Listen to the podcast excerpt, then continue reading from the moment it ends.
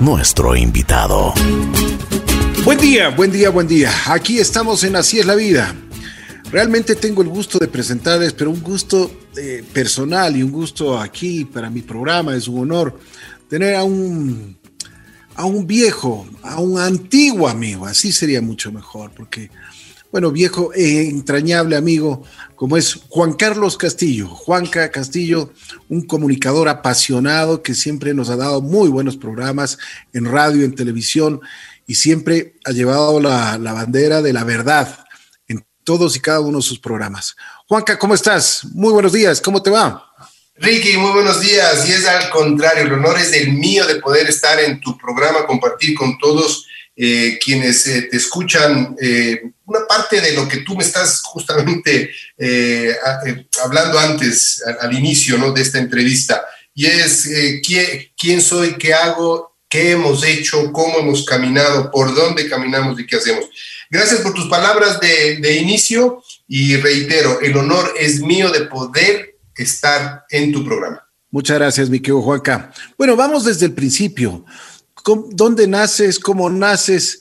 ¿Cuál era tu entorno familiar? ¿Qué es lo que tus padres te inculcaron en, en principios, en valores? Bueno, nazco un 2 de octubre de 1963, así que lo de viejo cae bien en este momento. Oye, eh, somos del mismo año, Juaca. por eso, por eso, a eso, me refería. Este, eh, nazco en, eh, en, un barrio muy tradicional de, de Quito, La Mariscal, donde mis abuelos migrantes españoles montaron un restaurante.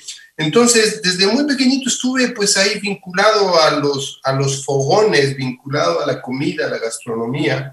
Eh, y con cuatro años migro yo también a, España junto con mis abuelos. Mi padre, recién graduado de, de, la universidad, empezaba pues su carrera como periodista con ya tres hijos y un poco la carga eh, se hizo algo, algo pesada en ese entonces y decidieron que yo vaya a pasar una temporada, que al principio fue una temporada corta, se alargó, o mejor dicho, estaba planificada para una temporada corta, y se alargó hasta que yo cumplí casi los ocho años que eh, mis padres igual migran a, migran a España, pasamos un par de años ahí y luego regresamos a, Ecuador. Oye, pero ¿y, cómo, ¿y cómo, cómo te fue en esos primeros años ahí en España? Bueno, fantástico, la verdad que que para mí fue una, una enseñanza bellísima. Eh, un niño con, con, cuatro años que iba solo al colegio, iba caminando al colegio, estaba el colegio a seis, siete cuadras. Al inicio era mi abuela la que me llevaba y luego yo iba solo. En, eh, fuimos a vivir en Málaga, una ciudad ahí en el Mediterráneo, en la que pues no había el peligro alguno de que un niño de esa edad salga a caminar eh, eh, por las calles. Hoy eso es improbable. Cuatro años que le dejen a alguien solo caminando por la calle, improbable. Entonces yo iba y venía del, del colegio este, solo. Eh, me hice de muchos amigos, de muchísimos amigos mayores a mí y casi, casi adultos, puesto que mi abuelo a la tarde, a la una de la tarde, cuando salía de trabajar, iba al bar que quedaba abajo de casa a tomarse su copita de vino y jugar a los dados. Y a mí me sentaba en la, en la barra me servían un dedito de vino y el resto con una bebida azucarada y gasificada que se llama la casera, y pues me tomaba mi, mi chatito de vino, como dicen los españoles, conjunto con mi abuelo que jugaba a los dados. Entonces crecí con mucha libertad, crecí con, con en, un entorno en que había muchos más niños, puesto que en las tardes jugábamos libremente en el parque de, de los edificios donde vivíamos, y también había estas personas adultas que de una u otra manera te enseñaban cosas, como por ejemplo, me acuerdo, eh, un par de veces, atrás de casa donde vivíamos había un garaje de autobuses que hacían una línea de recorrido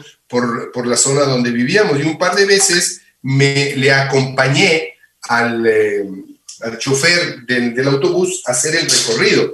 Obvio, mi abuela en ese entonces no sabía dónde estaba, un poco preocupada qué le habrá pasado, pero resulta que yo estaba divirtiéndome, conociendo Málaga desde atrás del volante de, un autobús. Entonces crecí en, una libertad eh, muy, muy tranquila, eh, no había el miedo, no existía el miedo. Eh, pasaba las tardes muchas veces en, en, la playa, Málaga tiene, tiene mar, y los fines de semana, obviamente, en la playa y llevábamos este, los típicos bocadillos o la tortilla eh, española, tortilla de papa o de patata, y pasábamos todo el día en, en, la playa. Y en ese entonces, me acuerdo de esto porque me encantaba, mi tía tenía un novio tenía una, una Vespa y yo iba adelante en la Vespa ahí con, con, los dos a la playa, nos íbamos a la sierra el fin de semana, a ver, iba montado en, en, la motocicleta. Entonces fue, fue una juventud o una niñez, mejor dicho, sumamente, sumamente libre, entretenida, divertidísima, descubriendo el mundo a cada kilómetro que, que, que recorría. En, en, una sociedad, obviamente, este, con, con otros conceptos otros principios y donde prima y reina la libertad de... Qué belleza, qué belleza. Oye, ¿qué te enseñaron tus abuelitos cuando estabas allá en España y cuando eras tan pequeño? Bueno, hay una frase de mi abuela que me quedó completamente marcada y que de hecho yo la he usado en, mis dos últimas producciones audiovisuales, ¿no? Mi abuela una gran cocinera, una cocinera excepcional, un dominio de, los productos y de la gastronomía española increíble. Y cuando se ponía a cocinar me decía, y me, llamaba, me decía, hijo, hijo, ven, ven, que esto huele que alimenta. Entonces eh, era acercarse a la sartén o a la olla y oler lo que estaba haciendo y ya sentir todos esos sabores, ¿no? Entonces mi abuela, mi abuela me enseñó el tema de amar lo que tú haces, me enseñó el tema del amor a la, a, la, a la gastronomía, mi madre luego me lo transmitió, Igual mi madre una cocinera, era una cocinera fantástica. Eh, mi abuelo fue eh, chofer de abastecimientos en la Guerra Civil Española. Y se conocía a España al revés y al derecho y por unos caminos y unas carreteras inimaginables de, de segundo y hasta tercer orden. Entonces, mi abuelo me, me, inculcó el amor al, a los caminos, el amor al, al, volante, el amor a recorrer largas distancias, porque además era entretenidísimo viajar con él se conocía todos los, los bares de, de, de, las poblaciones cercanas, ¿no? Entonces llegaba y decía, mira, aquí hay un vino fantástico, pero hay un conejo con tomate que no tienes idea lo que es y, y sabe espectacular. Entonces llegabas ahí al, al, bar y, hombre, don Enrique, Enrique Gil, el, nombre y apellido de mi abuelo. Entonces llegaban ahí y lo conocían. ¿Por qué? Porque durante la guerra mi abuelo en el, él transportaba el abastecimiento a la tropa y paraba en ciertos sitios y dejaba dos, dos papas, media hoja de pan, un poco de sal, un poco de aceite, que eran alimentos que estaban destinados para, para, la, para la tropa, para el ejército, y él los iba dejando a la, gente que necesitaba. Y eso hizo que, que mi abuelo le conozcan en, en, muchos lugares, y entonces cuando llegaba, mira, este es mi nieto, hombre, nieto, ya sabes que los españoles, los ibéricos tienen una forma muy abierta de comunicarse, son sumamente expresivos, cariñosos, entonces hizo que, que yo crezca de esa manera muy libre y eh, mi abuelo enseñarme esta parte de, del camino, de la carretera, de las amistades, eh, de acercarme a las personas sin temor, de preguntar cosas, ¿no? Entonces con ellos fue un, un aprendizaje hermosísimo, bello, bello, bello. Qué lindo, qué lindo. Oye, pero ellos también te enseñaron a tener pasión por la vida, ¿no? Correcto, correcto. Sí, sí. Y bueno, y luego, y luego mi padre y mi madre, cuando ya llegaron eh, ellos a, a, España, pues igual. Eh, yo, yo tuve, yo, yo no tengo muchos recuerdos de mi padre de, de niño, ¿no? Yo de niño. Bien. Para mí, la imagen paterna era la de mi abuelo y la materna la de mi madre. Entonces, cuando llegaron ellos, hubo una especie de conflicto de, de al inicio, ¿quién son estos señores? ¿Por qué estos señores? ¿No? Y bueno, vivimos eh, casi, casi dos años juntos en España que fueron, fueron maravillosos.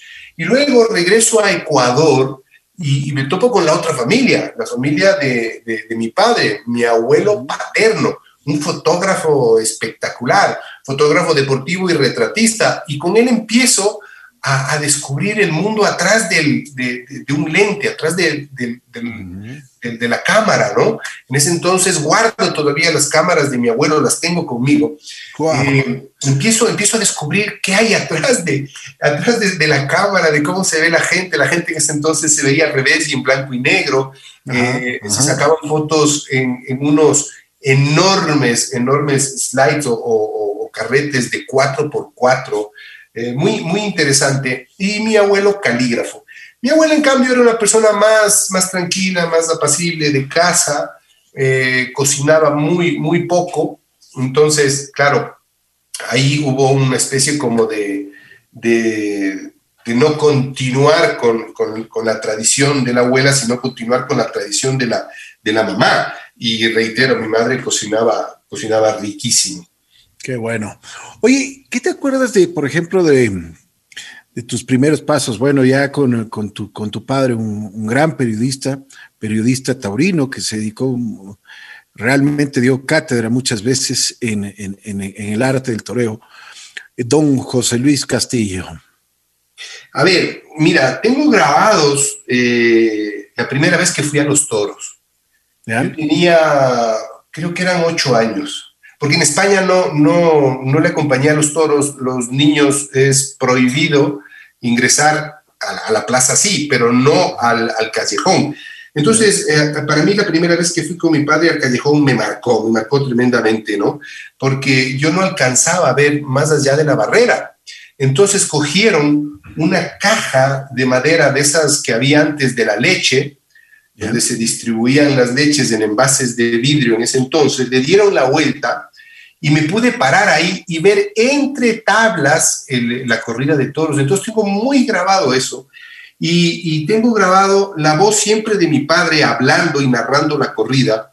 Y yo escuchando, y para mí cada vez que, que, iba a los toros en una clase magistral, porque sabía el nombre del pase, puesto que lo había escuchado durante muchísimos años. y, y cómo mi padre se recreaba narrando una corrida de toros. Entonces yo aprendí mucho de eso. Yo te podría narrar en este momento una corrida de toros si, si la veo porque se quedó grabado en mi ADN eh, ese, esa forma de narrar de él, de esa, el, nombre de los pases, ¿no? Y hay muchas veces que yo lo imito, ¿no? Él tiene esta voz así. ¿Cómo están? Bienvenidos. Un gusto, Ricky, que tú me hayas invitado a Muy señorial, ¿no? En donde podemos hablar de lo que tú quieras. Entonces, muchas veces llamo por teléfono a casa cuando estoy con mis padres y yo contesto y les tomo el pelo a, los amigos de mi padre porque les cuento, aló, ¿cómo estás? Hola, Lucho, ¿cómo te va? ¿Cómo has pasado? Y, y me empiezan a contar cosas y digo un punto en el que ya me río y mi papá se mata en la risa escuchando cómo les pongo el pelo a, sus, amigos. Entonces, yo me acuerdo mucho de eso, tengo muy grabado en, mi cabeza el, tema de, de, ver a mi padre con el micrófono y yo mirando entre las tablas la, corrida y escuchar a él cómo la iba narrando. ¿Dónde aprendió tanto del arte del, del toreo, tu padre? Bueno, él, él viene de una afición desde muy niño, desde muy niño le llamó la afición a, él. Cuenta, cuenta una historia, eh, una de las anécdotas que un día eh, un presidente ecuatoriano tuvo que refugiarse en una casa de un pariente de mi padre en Carretas y que ellos estaban pasando ahí vacaciones, perdón, no un presidente, un político ecuatoriano, y ellos estaban pasando vacaciones ahí, entonces llamó la atención que en... Eh, eh, al entrar a la habitación vio a este personaje y se quedó mirando una maleta. Y el personaje este le dijo, ¿te llama la atención la pistola que está ahí? le dijo, no, me llama la atención la revista de toros que está ahí. Mm. Entonces eh, eh, empezó, él creo que tenía ahí 10 o 11 años, no, no, no, recuerdo la edad, y a partir de eso él empieza a, a entender el mundo de los toros, a gustarle el mundo de los toros, y se convierte en un, en un aficionado, pero de, de, esos recalcitrantes en Quito, ¿no? Llega a torear, eh, se, se, codea con, con, la gente del, del, mundo de los toros y se va a Argentina a estudiar, a estudiar periodismo y termina su carrera en Argentina de periodista. Regresa acá a Ecuador y empieza, pues, como la mayoría de, de, de periodistas, empieza por el lado político, llega a ser director de Radio Nacional, pero a la par su pasión eran, eran los toros. Ha llegado a ser el único periodista extranjero en manejar una revista ya desaparecida, que en ese entonces era la revista taurina más importante del mundo del ruedo. Entonces, para él los toros es, su mundo, es su vida, es su pasión. Yo crecí eh, viendo toros en mi casa desde, desde muy pequeño y pues para mí también. Hoy, no, hoy día no, no voy a los toros. Si me invitas a una corrida, prefiero decirte gracias, tengo algún, algún, eh, eh, evento, pero mira, los toros han estado y forman parte de mi historia desde muy niño. Siempre te inculcaron esto de la comunicación, tu, abuelo en la fotografía, tu padre en el periodismo. ¿Cuándo, ¿Cuándo, nace ya en ti esta vocación? Porque ya llevas 36 años y mantenerte, yo creo que mantenerte eso es, eso es fuerte, ¿no? Es duro. A ver, eh, yo nunca quise ser comunicador. No, lo, veía tanto que para mí era una cosa común, me atraían cosas nuevas, ¿no? Entonces, eh, cuando, yo decido entrar en la comunicación, yo, yo jugaba al fútbol y jugué al fútbol profesionalmente. Entonces, para mí mi mundo era, en ese entonces, ser futbolista y ser diplomático. Entonces, eh, eh, estaba siguiendo la carrera de, la carrera de, leyes, estaba en el, primer eh, semestre de leyes, en el propedéutico. Y le voy a buscar a mi padre al, canal, en ese entonces Canal 8 de Quito, hoy Ecoavisa, antes pertenecía al grupo del comercio, y um, paso, voy por los pasillos y Margarita Dávalos me dice, ven, ven, ven, quiero que hagas un casting. No, gracias, no, me interesa eh, hacer un casting. No, no, que quiero que vengas, por favor, haz un casting que vas a ver, que, que vas a poder, que me encanta. Le dije, no, Margarita, yo quiero jugar al fútbol, quiero otras cosas, no quiero entrar en, en, comunicación. Me dijo, ve, hagamos una cosa, solamente dame, dame eh, la satisfacción de, que te paras en la cámara y, y animas. Y dije, ok, listo, me paré hice, la prueba. La verdad que no la hice con, con tanta gana, ¿no? Más bien, reitero, no era mi intención y salí seleccionado. Entonces me dijeron, Juan, mira que les gustas, qué tal, por Dios, ayúdanos, queremos hacer un programa. Y yo, ok, listo, vamos. A ver, Juanca, Juanca, Juanca, antes, antes de, yo creo que ahí hagamos un paréntesis, porque me interesa y me interesa la parte deportiva. Eh, hagamos el paréntesis porque después ya vamos a hablar muchísimo de tus programas y de, después. Pero como tú decías, en ese momento te interesaba la pelota, el fútbol. Tú eras realmente yo yo vi cuando cuando jugabas lo hacías bastante bien. ¿Cómo nació esa, esa expectativa del fútbol, del deporte en ti? ¿Quién te inculcó el fútbol? A ver, mi abuelo paterno me lleva por primera vez a un estadio. Me acuerdo que fuimos al Olímpico Atahualpa a ver tres partidos de fútbol. En ese entonces había tripleta. Claro, yo había estado en, en España, me llevó un tío, abuelo, a ver un Barcelona-Real Madrid o Real Madrid-Barcelona porque fui al Bernabéu. Entonces, entrar a ese estadio Bernabéu en ese entonces tenía, me parece que 60 mil personas, después pasó a 110 mil. Entrar a ese estadio con una bulla nunca antes en mi vida escuchada, la pasión por el fútbol, ver jugar al fútbol, yo me quedé eh, impresionado, ¿no? O sea, dije, wow, qué, qué deporte tan, tan interesante y la gente como grita, ganó el Real Madrid 3 a 2 al, Barcelona y me gustó, ¿sí? Pero yo era muy malo jugando al fútbol, era pésimo, quise jugar un par de veces al fútbol y no pude, pésimo, pésimo, pésimo. Entonces eh, pasó esta etapa que digo que regreso a Ecuador, viene el tema de, escucharle a mi padre. Eh, en, en, el colegio en quinto grado, ya con amigos, ya, comunes, ya llevábamos algunos años, algunos, un par de años juntos. Eh, Juanca, que tienes que jugar, tienes que jugar, loco, pero si soy bien malo, y me dice nada, al arco. Me pusieron, en el arco, ya sabes que el más malo al arco, ¿no? Oye, me pusieron en el arco y resulta que tenía una habilidad innata para lanzarme al piso y atrapar el balón. Entonces todo el mundo, wow, el Juanca al arco, el Juanca al arco. Y entonces este, empiezo a jugar en, en el equipo del, del curso. En el otro equipo estaba en el B. En el A, el arquero era Fernando Moya. Fernando. La liga. exacto, jugó en liga, jugó en nacional. entonces, yo más alto que Fernando, Fernando más bien gordito, yo flaco alto, pero igual Fernando tenía unas aptitudes espectaculares y yo aprendía de él, veía cómo se paraba y lo que hacía, y decía, yo tengo que ser así, así, así. Y en ese entonces jugábamos en cemento en el colegio, no jugábamos en, cancha de hierba o de tierra al menos. Entonces era, era, era cemento y había que lanzarse al cemento, había que rasparse, no importa, eres pelada y una raspada, hermano, era una medalla, ¿no? Y, y, la verdad que, que, empecé, empecé así. Luego de eso, regreso nuevamente, a, a ver, hay un cambio de, de, colegio, ¿no? Me cambian eh, a, a Einstein porque yo no era muy, muy bueno en los estudios, pues. Éramos, éramos 50 en el curso y yo sacaba puesto 48, 49, ¿no? Entonces, era vago, era vago, no me gustaba estudiar, porque además no me, no me adapté en mi, mi regreso de, del, del, sistema educativo de España al sistema educativo aquí en Ecuador, ¿no? Oye, pero ¿qué eras? ¿Distraído? ¿No te gustaba estudiar? No, no me, no me gustaba porque, como te digo, crecí de una manera libre. La, el estudio en, en, en, Europa es completamente distinto a la imposición. Aquí venía de un colegio mixto con 25 personas por clase, aquí a 50 y colegio este, masculino. Entonces era, era rarísimo, era muy, muy difícil, doble jornada.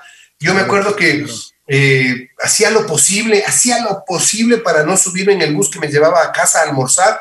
Entonces me escapaba y me iba caminando a la casa. Cuando llegaba a la casa, el colegio, el Borja 2 era, es, era pues, en la 20.000 y 9 de octubre, yo vivía en, en, la, en la Granda Centeno.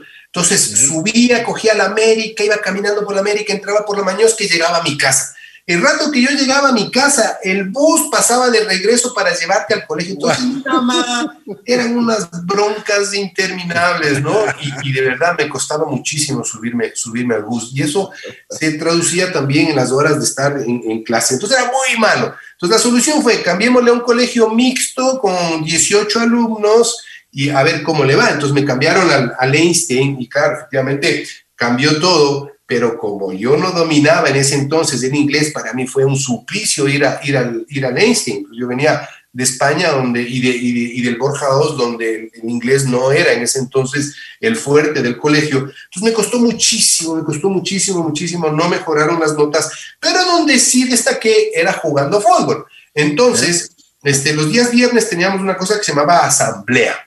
Y la asamblea consistía en que la tarde del viernes se hacía deporte y, nosotros no llegábamos a, completar en sexto grado un equipo de fútbol que tenía, el Neise tenía una canchita para jugar 7-7. Entonces, como veían que yo sí, yo sí jugaba, los de tercer curso me llamaron para que yo tape con ellos. Entonces eran unos partidos encarnizados, el castillo volando de poste a poste y tapando todo.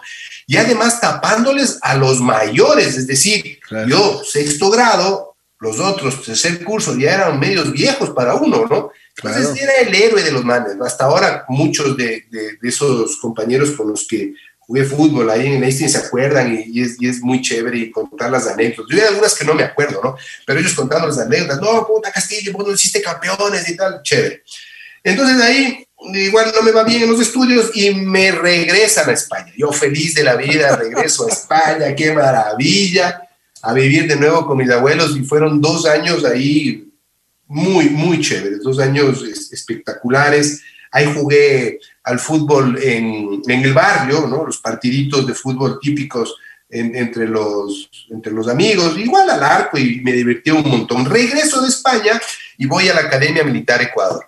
Ya. Y regreso ya rebelde, ¿no? Ya rebelde de que no quería ponerme un uniforme, a mí chuta, pero si, si somos libres y no, ¿cómo así un uniforme? Y además uniforme militar, no, qué mocha, que esto, que el otro.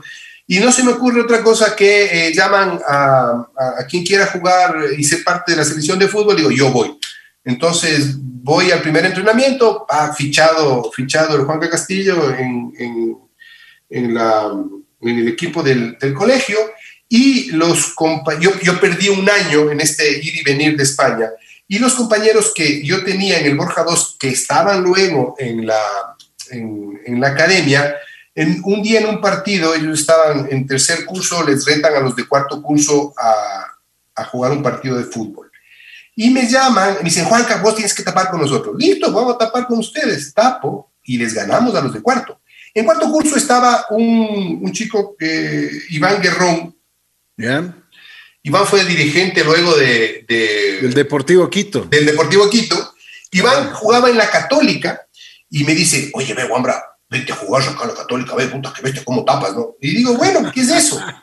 Y me voy a probarme en la Católica. En ese entonces entrenaba Carlitos Gutiérrez. Uh, Carlitos Gutiérrez, el paraguayo. Paraguayo, sí. Entonces, chuta, yo llego allá y, y, bueno, ¿y de qué juegas? De arquero. Listo, listo. Y chuta, me dicen, ve, quédate, hermano, ¿sabes qué? Tapas bien, eh, hay que mejorar ciertas cosas, pero nos encanta lo que, nos encanta lo que haces. Listo. Debuto en Católica en quinta categoría contra el Nacional. Puta, nos meten 5 a 1 los cinco goles, culpa del Castillo. Qué bestia, hermano. Me quería retirar del fútbol, no quería volver a jugar más. De hecho, de hecho, dejé de jugar, ¿no? Dejé de, de, de jugar. Eh, y me llamó luego Carlitos, me dijo, mi hijo, eso puede pasar, no se preocupe, tiene que regresar, venga, entrene, entrene, entrene. Después de algunos años, me entero que tres de los cinco goles me los metió Byron Sosimo Tenorio. No te puedo creer. Porque, claro, yo seguí jugando en Católica y fuimos creciendo todos juntos. En esa generación tengo muchos amigos que jugaron ya profesionalmente a, en grandes equipos y nos seguíamos viendo. Entonces un día Byron me dice, oiga, oiga Juanquita, ¿usted sí se acuerda cuando, usted debutó? No, digo, claro que no, que no me voy a acordar si, si, chuta, me quise retirar del fútbol. Luego de esa goleada de 5-1, me dice, sí, pues yo le metí tres goles. Ay, ahí, ahí fue que, que, fue un abrazo mucho más grande y un par de cervecitas, ¿no? Porque eso, eso era infaltable. Claro. Vamos claro. a ver, ya, esto fue ya retirado, ¿no? Cuando íbamos a ver un partido de fútbol siempre había una cervecita que nos, que nos acompañó. Y entonces eh, regreso a jugar fútbol y voy, voy ascendiendo, voy mejorando, voy mejorando. Me quedaba luego a entrenar. Eh, en, ya se iban todos y yo me quedaba ahí. Llegaba también antes, llegaba una hora antes y entrenaba con, con parte del, primer equipo que se quedaba de Católica en las tardes. ¿no? Ahí estaba el, el Borrego Ramos, eh, estaba Fabián Sotomayor, que, que, fue un gran arquero de, de, Católica, y con ellos yo con, en ese entonces tenía 3, 14 años, ¿no? Y yo me quedaba entrenando con ellos, y ellos se mataban de la risa, decían, este porque además era pelado, pelado de, la academia, este pelado amante del fútbol, fanático del arquero, puta, lánzate para aquí, lánzate para allá, corre, salta, brinca, y me sacaba el aire, y luego entrenaba con el equipo, y después me quedaba entrenando eh, una hora más, tiros libres, me pateaban, penales, todo, ¿no? Entonces, eso fue dando, eso fue, fue generando sus, sus mis, las habilidades en mí para, para el arco. Y eh, cuando no me podía quedar a entrenar, llegaba a la casa, teníamos un jardín grande en la casa y una pared grande, y yo cogía un balón y le pegaba a esa pared, ¡boom! ¡boom! ¡boom! Y lánzate a la derecha, lánzate a la izquierda, arriba, salta, y yo narraba en mi cabeza partidos, o sea, y viene por la izquierda, derecha, patea, y ¡guau! Juan Carlos Castillo se lanza y tapa, ¡qué tapadón! ¿no? Y yo jugaba partidos imaginarios en, mi mente. Era bellísimo, era, bellísimo. Esas, esas, épocas de uno de, de, de guagua, de guambra, eh, soñando en grande, soñaba que estaba en, el Bernabéu, que estaba en, en estadios eh, de, de, fuera, ¿no? Y claro, mi madre ya, por Dios, para ese balón, por favor, para ese balón. Entonces, este, esa fue mi, mi, etapa. A los 16 me inscribieron en primera categoría en, Católica. Eh, entrenábamos con, con eh, en ese entonces ya estábamos en tercera categoría, me inscribieron en, primera, entrenaba en tercera y los sábados eh, jugaba con la reserva del, del equipo. Claro. Y el domingo, si, si estabas en, en, en, el banco, el domingo, un par de domingos, sí acompañé al, al primer equipo a, al estadio, ¿no? Y uno, pues con 16 años, imagínate, el miedo, el susto, la tembladera, claro, porque en ese entonces los jugadores de fútbol eran viejos, o sea, que un jugador de fútbol eh, debute con 23 años era rarísimo, rarísimo en ese entonces, los jugadores eran viejos. Y claro, debutabas con 24 años, ¿no? Entonces, Así con 16 es. sentado ahí en la banca, viendo a todos esos viejos, que además uno llegaba al estadio y empezaban a burlarse de ti, empezaban a cargarse, empezaban a, a, hacerte bullying, ¿no? Entonces uno asustado, ahí, asustado con esos manes que experiencia toda, pues, ¿no? Y, y, bueno, así, así se fue aprendiendo, selección de Pichincha, preselección de Ecuador, eh, jugué también fuera, y, y, me retiré, me retiré porque pudo más la comunicación en ese entonces, pudo mucho más En el fútbol pagaban muy poco. pero la pasión, pero la pasión del fútbol te queda, ¿no? Sí, sí, sí. No, yo soy futbolista. Este eso, eso nunca se pierde. Jamás, jamás. Bueno, después del paréntesis, Juanca, ahora sí vamos.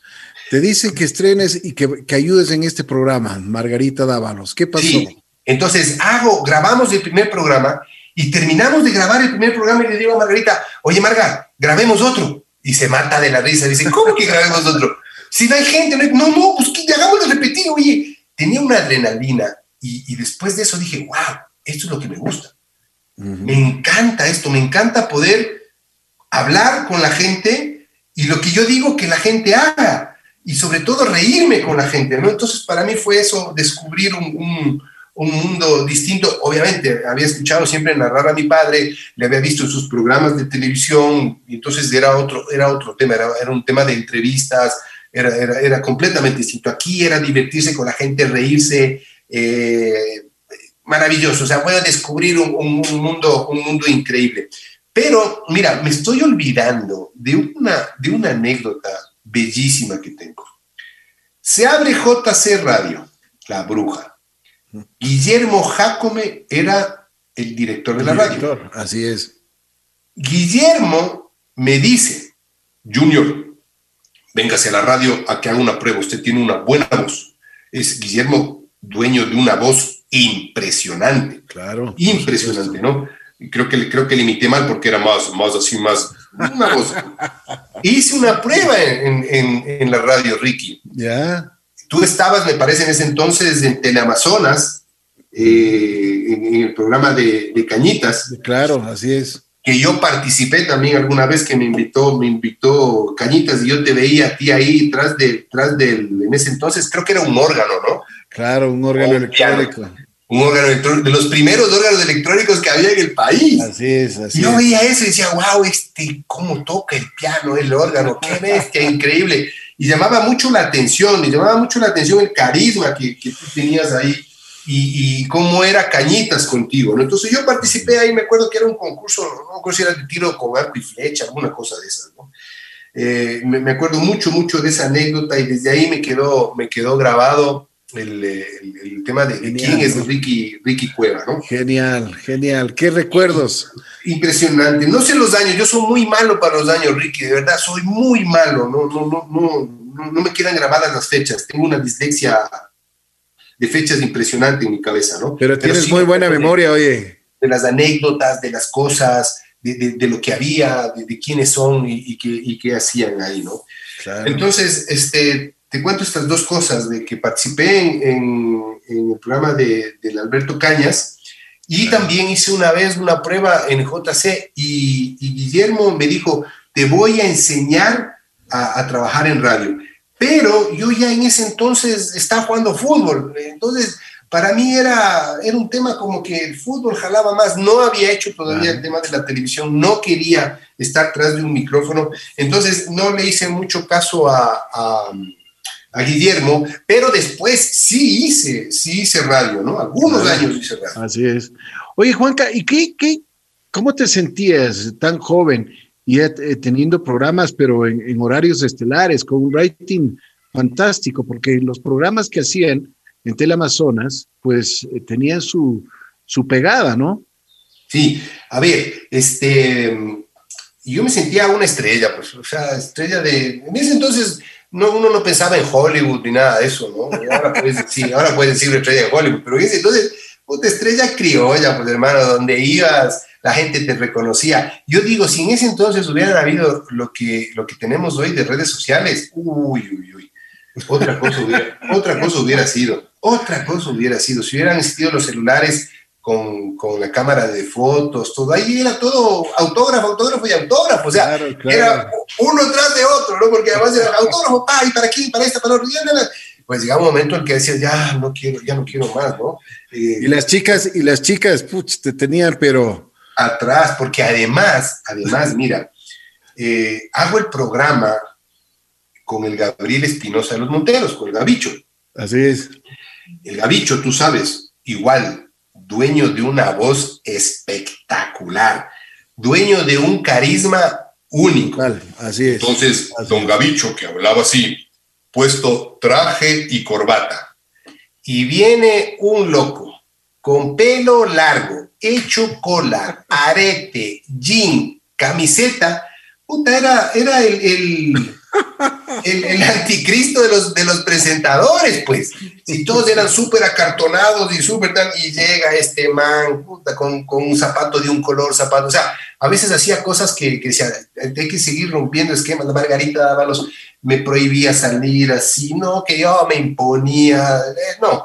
Entonces, claro, era, era romper un esquema del típico presentador. No habían presentadores jóvenes en ese entonces en televisión, eran todos, eran todos mayores, ¿no? Había gente que sí, que participaba en los programas y hacía cosas, pero alguien que dirija o que maneje un programa jovencito, y tenía 18 años eh, recién cumplidos, entonces era, era muy difícil. Y claro, uno, este, típica facha de, de, hippie, ¿no? Con el pelo largo, el arete, gafas oscuras.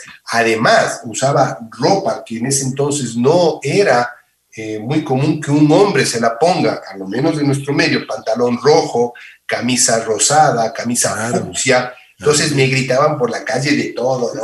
¡Marihuanero! ¡Marica! Me gritaban todo el mundo. Entonces uno, uno era, decía, ¿y ahora cómo es la cosa? ¿Qué hago? Pero ¿qué estoy? Si no estoy mal vestido. ¿Y marica qué va? Pues, ¿no? Entonces decía, hay cosas que obviamente no voy a poder repetir en este momento en, el programa, pero, pero no, y era, era, era, simpático. O sea, se marcó una época dentro de, dentro de la televisión muy, muy linda, muy linda, con un tipo de programas. Eh, con otros conceptos, con otros contenidos, ¿no? no primaba el músculo, no primaba la silicona, primaba la, la, creatividad, la inteligencia, el ser fresco, el poder reírte, el entretener a la gente con bromas muchas veces inocentes. Cuando hicimos cámara escondida, hacíamos bromas inocentes, la viejita parada en una esquina con un sombrero y dentro del sombrero una piedra y que pase alguien, joven, joven, por favor, ¿puede, puede estar teniendo el sombrero que tengo mi, mi pajarito y voy a ver una jaula? Sí, señor, encantado. Un pájaro atrapado con un sombrero. y el tipo se quedaba ahí 40 minutos, ¿no? Y no se atrevía a ver si había un pájaro porque se vaya a volar, pero la viejita no venía. Entonces era, otro tipo, de, otro tipo de, conceptos de televisión. Hoy desafortunadamente la, la televisión eh, ha perdido mucho, ¿no? Ha perdido mucho. Por supuesto. Y eso es lo que te iba a decir. La creatividad que antes existía, pues se perdió. Y con lo que tú dices, ahora hay silicona, músculo y, la grosería, la, vulgaridad, el, simplemente encontrar en programas, pero sin, sin ningún contenido. Así es y, y tratando de dañar al otro, ¿no? Tratando de dañar al otro y yo eso sí, no, no, por eso fue uno de, las, de, los motivos que yo me, me retiré de la, de la tele, Ricky. O sea, tomé la decisión de decir, no quiero caer en esto, no quiero hablar por otros, quiero contar mis historias, quiero contar mis cosas. Hay, otra forma mucho más interesante, entretenida y divertida de comunicar. Y empecé, empecé así, trabajamos de esa manera, hicimos muchas series eh, y, que dieron muy buenos resultados y, frutos. Pero sí, la televisión en ese entonces cuando estábamos era, era, una, era una belleza, era una maravilla. Aparte de eso, sin tecnología, Ricky. Eh, me acuerdo que, cuando hacíamos cámara escondida, un, un, micrófono inalámbrico, no, no habían los, los lavalier chiquitos, eran micrófonos de mano, grandes, inalámbricos. ¿Cómo hacemos para esconder este, este bicho tan grande? se me ocurrió coger una caja de, de icopor, perforarle a la caja y cubrirle con papel regalo. Es decir, el, tipo que sabía hacer las bromas iba con un regalo en el brazo y la gente, la gente ingenua se, lo creía. O escondíamos los micrófonos alámbricos detrás de plantas. No, era, era una tecnología. Y meter esas cámaras enormes para que no vea a la gente pues igual nos, pusimos una, una, caja de refrigeradora, ¿no? De cartón, a la que le hicimos un hueco y le cubrimos con, con un papel de estos oscuros, translúcidos, ¿no? Igual la gente, mira lo buena que es nuestra gente. Ibas en la calle y te encontrabas con una caja de cartón en una esquina. O sea, ya te llama la atención, ¿no? Dices, ¿qué es esto? O sea, ¿por qué está ahí esa caja? Encima más con un orificio negro ahí ¿Qué, qué, qué, quiere decir esto? Pues la gente no, no, no se daba cuenta, no, pasaba desapercibida la caja. Y así hacíamos las bromas en cámara escondida. Claro, Fue una claro. época muy, muy linda. Tú hiciste varios programas. ¿Con cuál te quedarías? Porque hiciste cosas, por ejemplo, de casa, hiciste eh, cámara escondida, animaste, eh, bueno, hiciste de todo en la televisión, porque tuviste muchos años. Eh, yo creo que todos, eh, todos los productores te buscaban en, en, en, y, y, por supuesto, eh, tú tenías la posibilidad de elegir lo que te gustaba y lo que hacías. A ver, mira, todo, todo programa tuvo su época todo programa tuvo, tuvo su época, por ejemplo, de las épocas más lindas, más lindas, es Cámara Escondida, porque yo siempre fui bromista, siempre me gustó asustar a la gente, hacer chistes y eso. Entonces, con Cámara Escondida fue el mejor trabajo que podía tener. Estar frente a la cámara, contar historias y luego reírme de, de, de lo que les hacíamos a otras personas. Entonces, para mí, Cámara Escondida fue, fue muy, muy entretenido. Cosas de casa tiene su historia ya eh, con un poco más de años, pensando en una manera distinta y, y, y, justamente en aquel punto de que hay que dejarle a la gente algo. Hay, la televisión no solamente tiene que entretener, es decir, uno de los objetivos básicos de la televisión y el primordial es entretener, para eso fue creada. Pero si en ese entretenimiento podemos dejarle a la gente algo, como, como lo que yo hacía en cosas de casa, que por un lado era arreglar las cosas en casa, trabajar, trabajar bricolaje, eh, contar historias vinculadas a, a, gente que hacía cosas, hablar de gastronomía también. Entonces esa época fue también muy, muy linda. Eh, otra, otra, otro programa que marcó una parte bien importante en mí fue cuando en el año 80, no, 92, ay, qué es pésimo para las fechas. Bueno, eh, Gama TV o Gama Visión en ese entonces compra los derechos del Festival de Acapulco. Y al comprar los derechos del Festival de Acapulco incluía que Gamavisión pertenecía a una cadena enorme liderada por Televisa que se llamaba la Cadena de las Américas. Entonces, la Cadena de las Américas exigía que eh, esa, esa estación de televisión envíe un reportero que no solamente trabajaba para Gamavisión, sino que trabajaba para la cadena de las Américas. Es decir, los reportajes que hacían se veían en todo el continente porque decían, bueno, y, y nuestro amigo de, Ecuador, Juan Carlos Castilla, nos tiene eh, presentado esto, o nuestro amigo de Chile, Pepe Páez, tiene esto. Entonces, formabas parte de esta cadena. Entonces, la gran mayoría de, cuando yo llego a, a, a Acapulco, ¿no? Llego y me voy a, a registrar este, como miembro de la cadena de las Américas y sacar todas las credenciales para el Festival de Acapulco, me doy cuenta, identifico que la mayoría de gente que estaba ahí tenía que ver con música y era gente que eh, sabía al revés y al derecho sobre artistas. Yo los conocía porque leíamos revistas en ese entonces, no había internet. Fue la primera vez además que vi en mi vida un teléfono celular, no sabía qué era ese bicho enorme que cuando llego a México todos los artistas mexicanos tenían ese aparato. Y decía, ¿qué es eso? Entonces le pregunto a Capetillo, le digo, oye, ¿qué es eso? Es un teléfono celular. Ah, digo, qué interesante. Me dice, ¿quieres llamar a, a tu país? Digo, claro, pues a ver. Y fue la primera vez que usé un teléfono celular. Nunca en mi vida los había visto, además eran enormes, ¿no? Eran unas cosas gigantescas que todo esta, todos estos artistas llevaban eh, en su muñeca derecha, ¿no? Unas Entonces, planchas eran, ¿no? Eran enormes, eran gigantescos, gigantescos. Entonces, este, cuando, si te dan un golpe con eso, yo creo que te parten la cabeza en cuatro. Gigantesco. Entonces, cuando llego, identifico esto y, y, y veo que eh, todo el mundo está vinculado al tema musical. Obvio, el Festival de Acapulco es música. Lo que interesaba era entrevistar en ese entonces a las estrellas del Festival de Acapulco. Y así la gran mayoría. Conozco a Arturo Velasco, el hijo de Raúl Velasco, claro. quien era el director del festival. Y entonces le, le, le, le, pregunto a Arturo, ¿cómo es esto? ¿Cómo es el tema de, de, la, de la cadena de las Américas? Me dice, bueno, mira, son reporteros y hay esto de aquí. Y hay ciertas actividades que eh, hay que hacer y que las hemos destinado a varios de los, de los reporteros.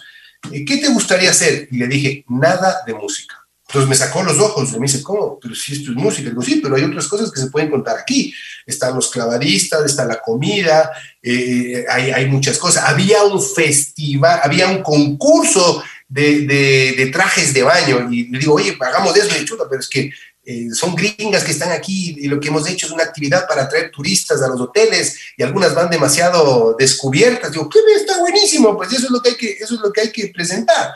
Y me acepta Arturo y me dice, ok, me parece genial, dejemos que los otros hagan sus temas de, de música, de artistas, y tú dedícate al, al tema de, de, los reportajes, entre comillas, turísticos.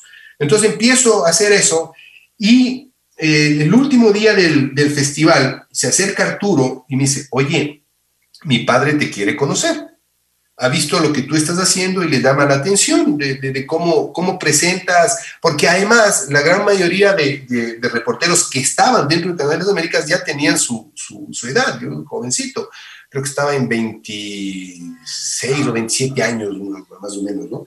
Entonces um, eh, le digo, bueno, pero ¿cómo hacemos? Me dice, bueno, tiene que terminar primero el festival y, y, y luego este, puedes hablar con él. Digo, y si le hago una entrevista el rato que termine el festival y llegue a su camerino, me dice, me encanta la idea. Entonces Velasco dice, gracias Acapulco, nos vemos el próximo año y lo sacan inmediatamente del, del, del escenario y lo llevan a un camerino que estaba a poquísimos pasos del, del, escenario. Era el primero de los camerinos de los artistas que, que, participaban en el festival. Entonces yo lo esperé dentro del camerino. Hicimos una entrevista de casi una hora en la que aprendí muchísimo de, Raúl Velasco. De las cosas que más me llaman la atención de él fue la luz que irradiaba Velasco. Un tipo que el momento que entró al, al camerino iluminó todo, su presencia, su sonrisa, su simpatía, eh, cómo, cómo se da a la gente, cómo habla con la gente, la sencillez con la que se comunica contigo. Entonces, eso me, me quedó marcado y para mí fue una clase magistral con uno de los presentadores que marcó una época importantísima dentro de, del entretenimiento, en, no solo en América Latina, sino en el mundo, y lo que ese señor aportó a una de nuestras pasiones, Ricky, que es, que es la música, ¿no? Así es. Es un maestro, ¿no? Raúl Velasco, sin duda alguna, un maestro, una persona, una eminencia. Y me alegro que, ¿sabes qué, Juanca? Te voy a decir algo. Este programa siempre hablamos de los principios, los valores que tiene el ser humano. Y yo reconozco en ti la gratitud que te ha dado la vida en entender la posibilidad de, estar frente a, a, todos estos personajes. Qué bueno que tengas ese gran corazón, Juanca, y que, y que reconozcas en, en estos personajes de magia que se dicen, eh, pues su profesionalismo, su, su, como seres humanos y lo que pueden aportar al, al mundo, porque ellos, estoy seguro que, y, y, lo que tú dices, eso piensan todas las personas que conocieron a Raúl Velasco, ¿no? Sí, para mí fue un, un impresionante. Y una cosa, Ricky, eh, tomando tus, tus, palabras, muchas veces la gente cuando ve a un, un personaje de, de, televisión, de pantalla, alguien conocido, a un cantante, eso, este, nos ven como que si fuéramos de, de, de otro planeta, ¿no? Mm. Y la verdad que somos igual que todos, nosotros dormimos, nosotros vamos al baño igual que todos, tenemos los mismos dolores que, todos, y lo único que tenemos es la gran bendición, la gran bendición de poder comunicar algo que consideramos debe ser comunicado. Tenemos la gran bendición de llegar a, las personas y dejar una parte de nosotros. Y nuestra responsabilidad es que eso que comunicamos sea tomado como una enseñanza para el. Por eso es que lo que te decía hace un momento, dejé de hacer televisión justamente por aquello, porque ya primaron otras cosas, ya te decían lo que tenías que decir o contra quién tenías que decir o cómo tenías que decirlo. Y a mí creo que eh, eso es faltarle a esta bellísima profesión que es poder comunicar, en la que uno tiene que ser íntegro e imparcial. Perfecto, Te, genial, genial. No podías describirlo mejor. Te felicito que tengas esos conceptos y por eso estás donde estás, Juanca. Bueno, a ver, después, ¿qué, qué haces? ¿Qué, ¿Cómo te mueves? Porque tú eres muy inquieto, o sea, siempre estuviste moviéndote en, en diferentes campos. Bueno, después, después digo, ok, eh, eh, cuando, cuando, estaba en Canal 8, eh, yo fui el que di el, el origen a, a, a Video Show porque eh, empezamos a hacer música en, al inicio y al cierre de la, de, de la, programación. Ese programa se llamaba Talismán Musical. No había presentadores, porque todavía no, no era la onda de que un presentador, o sea, no había la onda de, de, que la radio pase a la televisión, ¿no? Perder esa magia de que tú estás viendo la que está hablando en, en, el otro lado cuando estás haciendo radio, se pierde un poquito ese encanto, ¿no? Entonces, no, no era el momento todavía de que hay un presentador que te cuente en el mismo formato que la radio lo que tú vas a ver luego en un videoclip. Entonces empezamos trabajando así. Entonces cuando pasan ya algunos años en televisión, digo, quiero regresar a hacer música, quiero, quiero hacer un, programa de música que se llame Rocola. Entonces Gamavisión me, me acepta la propuesta y le digo, pero tenemos que meter música nacional. ¿Cómo? Me dicen, no, pues si aquí no hay artistas. ¿Y cómo que no hay artistas? Hay cantantes muy buenos y creo que nuestra obligación y nuestra responsabilidad es también la de que en una parte del programa pongamos al menos una canción de un ecuatoriano. No, que eso es imposible. Además, la, la calidad audiovisual de, de, de, las producciones de Ecuador es muy es pésima. Y tal. Digo, bueno, pero es que eso puede ser bueno para que mejoren la calidad, se vean reflejados de nosotros y mejoremos. Me acepta el, el, el canal. Me dice, ok, listo. Y empezamos a poner cantantes eh, ecuatorianos. Por ese programa desfilaron desde la... Damiano. Ya no, estaba promesas temporales, estaban separados Hugo Hidrobo por su lado, doctor Napolitano por otro lado, Ricardo Maldini, Clip, eh, contra Vía, contra Peso, Tahual de Cuenca, en fin, una serie de grupos al inicio, Así para es. mucha gente desconocidos, Ajá. pero trabajamos, trabajamos eso y bueno, luego pues ya las radios hicieron su gran trabajo de poner nuestra música, nuestra música de los, de los artistas ecuatorianos y, y, eso ha sido importante. Luego, en, en, cuando estoy haciendo Rocola, que lo hacía con, con la Bacha Pérez, digo, quiero tomarme unas vacacioncitas. Le digo al canal, después de un año de hacer el programa, le digo, vean, quiero irme de vacaciones. Me dicen, listo, Juanca, 15 días temas de... Porque además yo no solamente que, que presentaba el programa, sino que lo producía. Así y quien es. ponía la, la, voz en off al programa era Mauricio Rivas, que hoy está al frente de, de, de Radio Sonorama y, y claro. de, la, de, la, agencia de publicidad. Entonces era, era entretenido porque además Marcel cogió y me dijo, oye Junior, porque Marcel me llamaba a mí Junior, ¿no? oye Junior, vente acá, quiero que le des un trabajo al Mauricio. Entonces, Mauricio me cae bien, gran tipo, simpático, chévere. Mauri, vamos a que pongas la, la, la locución en off al programa. ¿En serio? Sí, vamos. Entonces le pusimos una mesa, un micrófono y él, y él ponía la locución ahí en vivo, ¿no? Porque Qué anécdota, que, oye. Le hacía en vivo todo, ¿no? Mauricio, gran, gran personaje. Entonces, Mauricio trabajó ahí. Bueno, tomo vacaciones y mm, decido irme a España, pues nuevamente. España, mi, mi, mi segunda mi segunda o mi primera patria, ahí, ahí sí tengo ay, el corazón dividido, ¿no? Dividido porque me encanta, me encanta España. Y decido irme y me quedo un año. Me iba por 15 días y me quedo un año. Repito, en ese entonces no había celulares, no había internet, no había nada, sino teléfono. Y al teléfono en la casa llamaban del canal, ¿qué fue? ¿Cuándo vienes? Oye, no, que no voy, que me quedo aquí, que no. Entonces me quedé, me quedé un año en ahí en, en, Oye, España. ¿y qué te, qué te, motivó quedarte un año? Profesionalizarme. Yeah. Quise, quise hacer un curso de, de, televisión, me presenté al Instituto Oficial de Radio y Televisión Española, presenté mi currículum, eh, fui aprobado, fui becado y a los dos meses de, de estar eh, recibiendo clases, me nombraron monitor para que dicte eh, charlas y, y, prácticas sobre cómo hacer reportajes. Imagínate. Eh, wow. Yo que venía, yo que venía de, de, de una televisión incipiente en, en, en, ese entonces, España un monstruo con historia de cine, con, con un montón de cosas, este, me, me nombran por el conocimiento, por los años que llevaba y por las ideas nuevas que traíamos, ¿no? Ahí yo le agradezco muchísimo al director Luis Montilla, que luego fue director del Instituto de Radio y Televisión que se creó en Guayaquil, director eh, ad honorem del, instituto, porque ese instituto que lo maneja ADUM, eh, se, creó a partir del Instituto Oficial de Radio y Televisión Española, por eso se llama, por se llama eh, IRTV, el de aquí también, ITV, perdón.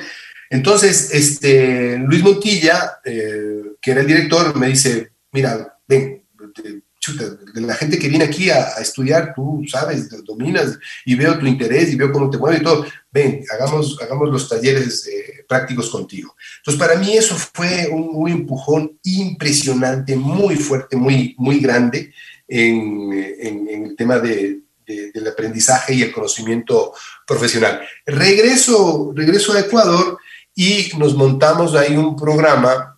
me topo con un amigo con el que trabajábamos en cámara escondida y me dice, oye, ve, estoy haciendo un programa de cachos.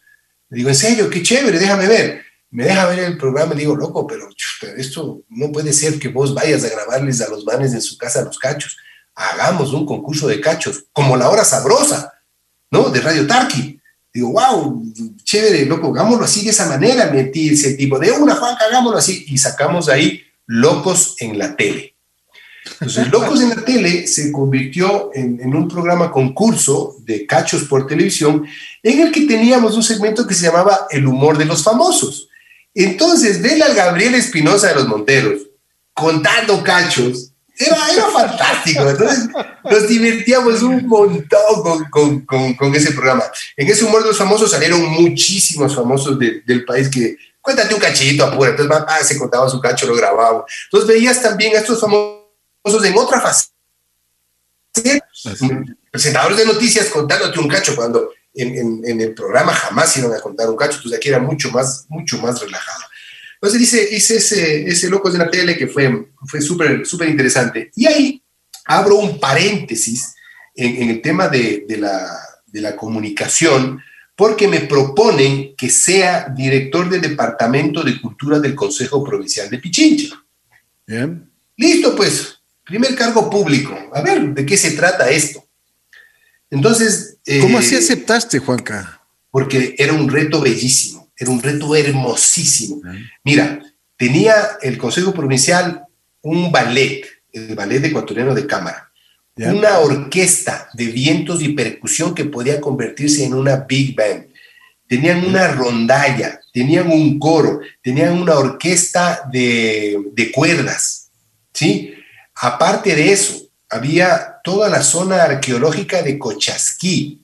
Entonces era un, reto bellísimo, un reto para hacer cosas. Eh, había conocido a Rubén Guarderas, el director del, eh, del Ballet Ecuatoriano de Cámara un, año antes. Y alguna vez conversando, le decía, oye, ¿por qué no hacemos cosas en televisión, eh, eh, ballet y esto? Y el tipo que se achuta, me suena genial, suena fantástico. Cuando llego al, Consejo Provincial, que acepta el, el, Consejo, porque los directores en ese entonces no es que se imponían como se imponen ahora, los directores deben ser aceptados. En ese entonces ya no existe eh, los concejales, ¿no? Perdón, los consejeros provinciales. Hoy son, hoy son solamente los, concejales por los municipios y los prefectos hacen la vez de, estos consejeros provinciales.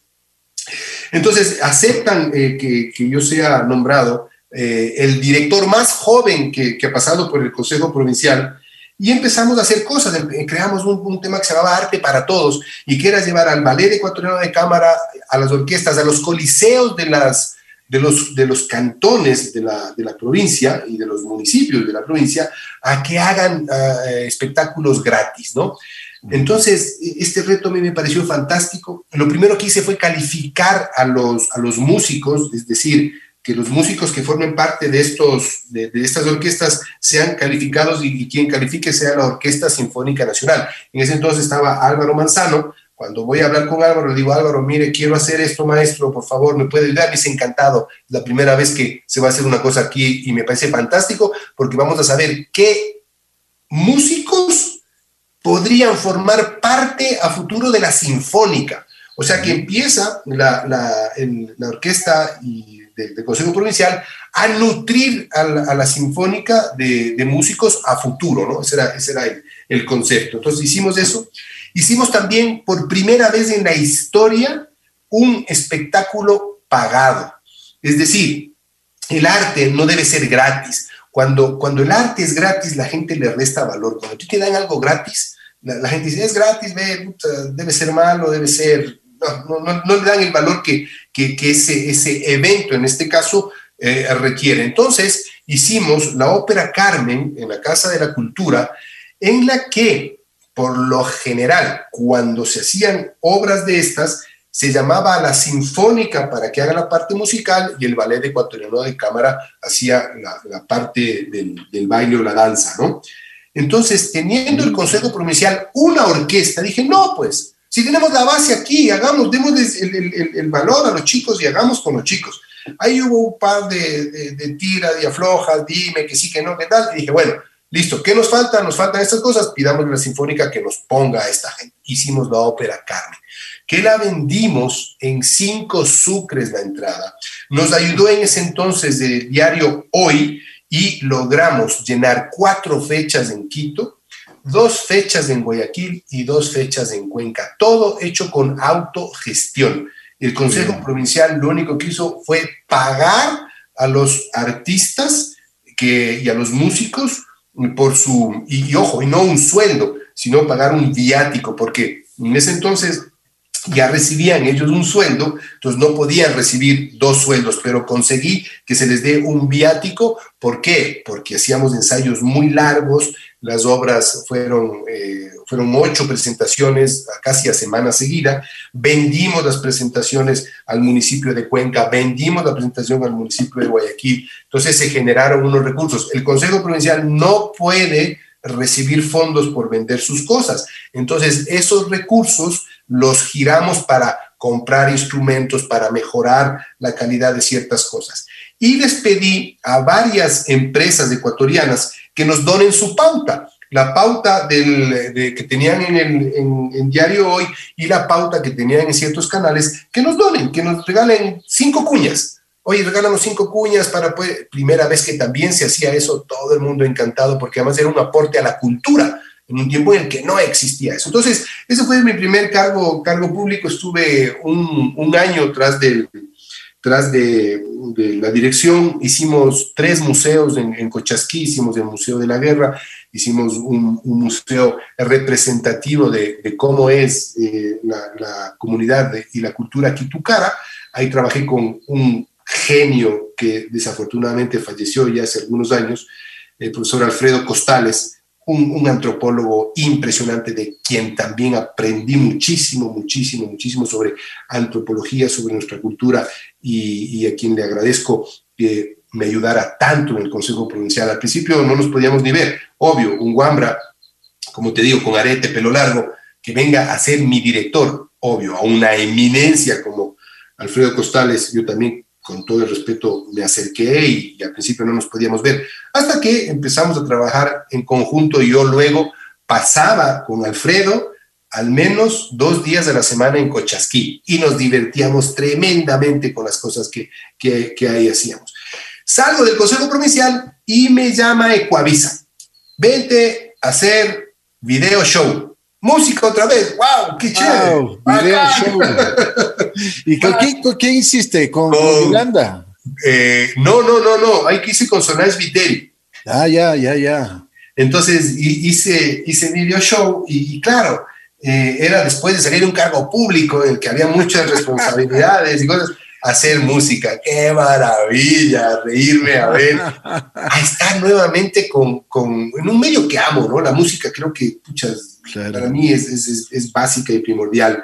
Entonces hacemos ahí este video show y como a los ocho meses de estar haciendo video show me llama TC Televisión. Me dicen, oye, Juanca, va a haber un programa, es un programa de la Lotería Nacional, se llama eh, Domingos Millonarios, eh, el, concepto es este, vente a Guayaquil, te pagamos el pasaje, vente para que con chévere. Llego a Guayaquil, claro, yo no, o sea, había trabajado con, con Gama, con Ecuavisa, no había pasado por Telamazonas, no había pasado por RTS, entonces mis canales básicamente eran, eran serranos. Entonces llego a Guayaquil, llego en ese entonces a Telecentro, y me recibe Polo Vaquerizo y Manuel Tanús. Manuel Tanús, director de cámaras, y bueno, Polo, otra institución en la televisión, y fue un gancho de una liga a la mandíbula, caí de espaldas y dije, wow, aquí quiero trabajar. Una cosa impresionante, la alegría, la comunicación, el calor. Yo soy amante del calor y me encanta el calor. Y cómo era Guayaquil en ese entonces. Entonces, Digo, ok, acepto, acepto hacer este programa y, me vinculo a, a, TC. A las pocas semanas de estar vinculado a TC Televisión, eh, viene un director colombiano a, trabajar en el, a trabajar en el canal y le digo, oye, ¿por qué no hacemos un, programa eh, como el que estaba haciendo en ese entonces de Coavisa tenía eh, el de las mañanas? Eh, pucha, que se me va el nombre ahorita, perdón, a veces ya los años fallan la memoria. Entonces, este, le digo, hagamos, pero en ese entonces, en ese, complicidades. Complicidades lo hacían solo mujeres. Y digo, oye, hagamos algo como, como complicidades, y, pero que, que, que, sea un hombre que les hable a las mujeres. Le encantó y ahí nació el programa Cosas de Casa y mi segmento que era en un 2x3. Entonces ahí me vinculo por muchos años, siete años a, a, a TC, y me convierto un poco en el reportero oficial del canal. Entonces con TC viajé por todo el mundo, eh, novela que estrenaba TC le mandaban al Juanca a que entreviste al elenco, a que viaje, a que esté ahí. Entonces, muchas, eh, en Colombia ni sé cuántas veces entrevistando a Carlos Vives, entrevistando a Margarita Rosa de Francisco, a, la, a la mayoría de actores que en ese entonces eran los tops de, de, las novelas, de las novelas colombianas y disfrutando un montón con, con los colombianos, ¿no?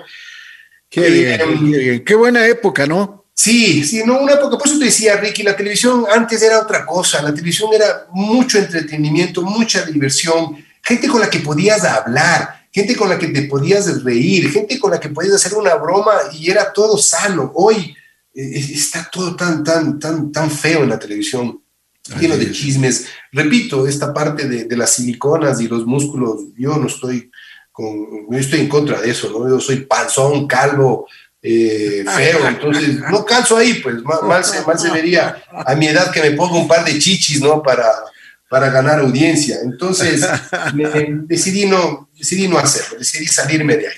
Y de ahí, pues, un paso de un par de meses por, por eh, por RTS en A lo que tal, junto con, con Marianne, que en ese entonces ya se perfilaba como la diva de la farándula, Roberto Vegué y la Charito Gutiérrez.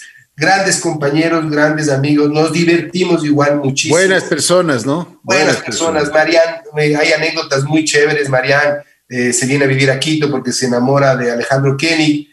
Eh, yo vivía al lado del club de liga eh, ahí estaban algunos de mis grandes amigos de Chinto Espinosa, bueno, muchos de los jugadores de, liga, y yo iba a jugar fútbol con ellos las tardes y seguía vistiéndome de arquero, ¿no? Y, me reía con, con, con, el Shaggy. Tú que eres hincha de la liga, había un centro delantero, eh, el Pato, Pato eh, Hurtado. Pato Hurtado, Pato Hurtado. A veces me falla, bueno, con Santiago, con Santiago este, Jacome, eh, muchos de los jugadores de liga estábamos ahí, íbamos a jugar, íbamos a jugar fútbol.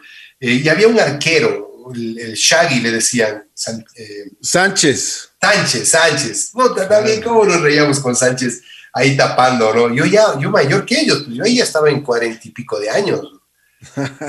sí, 40 años, ¿no? Y me ponía abajo los tres postes y jugábamos mucho. Entonces ahí hubo una relación bien interesante con, con Marianne Sabaté, con Alejandro Kenny, que era eh, su novio y padre de uno de sus hijos.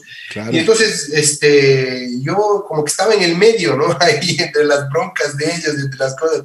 Y, y, y este Alejandro, pues venía muchas veces a, a, pedir ayuda, muchas parrilladas, muchas cosas, muy vinculado siempre, como te digo, con, el tema del fútbol y con muchos, y con muchos futbolistas, ¿no? Entonces... Em, Oye, un paréntesis. ¿Hincha de qué equipo eres? Yo soy emelexista. Ay, ay, ay, emelexista. Soy azul. Azul. Soy azul, sí, porque yo digo que el único equipo blanco que existe en el mundo es el Real Madrid.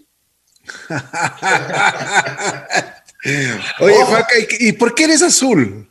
A ver, te cuento la anécdota súper rápida, ¿ya? Verás, mi abuelo fue, fue fotógrafo deportivo y fue dirigente deportivo. Mi abuelo, junto con otros eh, dirigentes, fundaron el primer equipo amateur de la Universidad Central, que luego se convierte en Liga Deportiva Universitaria. Entonces, a mi abuelo, la liga le, ha rendido un par de veces homenajes, José Luis Castillo Rodríguez, Ah, cuando cumplieron 50 años, yo le acompañé a mi abuelo al estadio, le dieron una placa de, reconocimiento.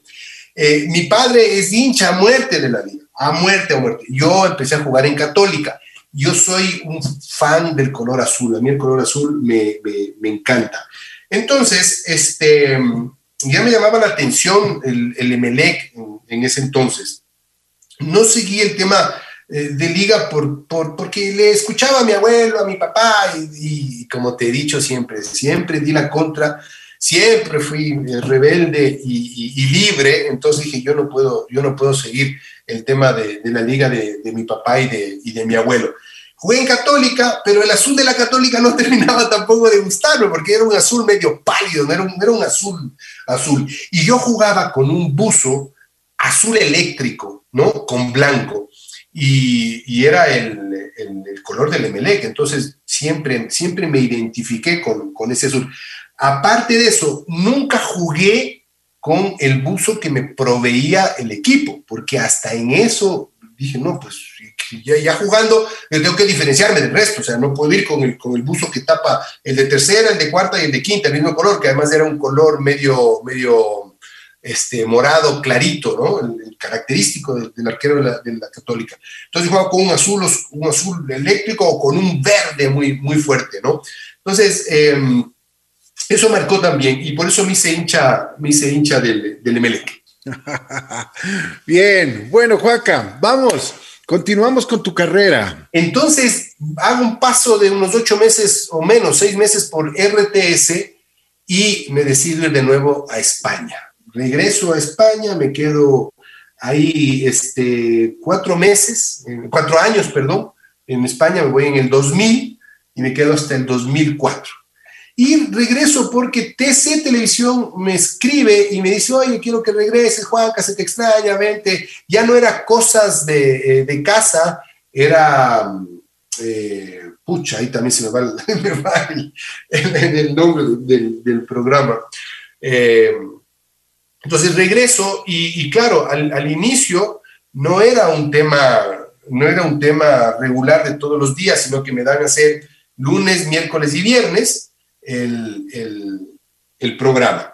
Después, a los dos meses ya me ponen a hacer, eh, animar todos los días y luego me nombran director eh, regional o jefe regional de producción del canal, donde estuve un, un año. E igual hice, hice varios programas, hice Infarto, De Rojo, eh, antes, en la, en la, temporada anterior, hicimos mucho tema de playa, no culpes a la playa, en fin. Y estando en, TC, digo, no, no, no, no quiero seguir en esto, no quiero seguir en esto, eh, tengo que hacer mis, mis propias producciones, tengo que hacer mis cosas, quiero hacer lo que yo quiero contar y quiero comunicar. Y me retiro. En ese entonces estaba Estefanía Isaías ahí, eh, quien, puchas, fue de una gran ayuda durante los años que estuvo ella dirigiendo, dirigiendo el canal. Por eso fue que viajé tanto a hacer estas coberturas de las novelas, viajé a Japón, viajé a Corea, eh, en fin, me, mandaron a muchísimos sitios a hacer muchas, muchas, muchas cosas. Y me digo, no. Así que le digo a Estefanía, ¿sabes qué? Me retiro. No, ¿qué te vas a ir? No, Juanca, por Dios, no te vayas. No, te subimos el sueldo, ¿qué tal? No, no voy, no quiero, no quiero. Y me fui.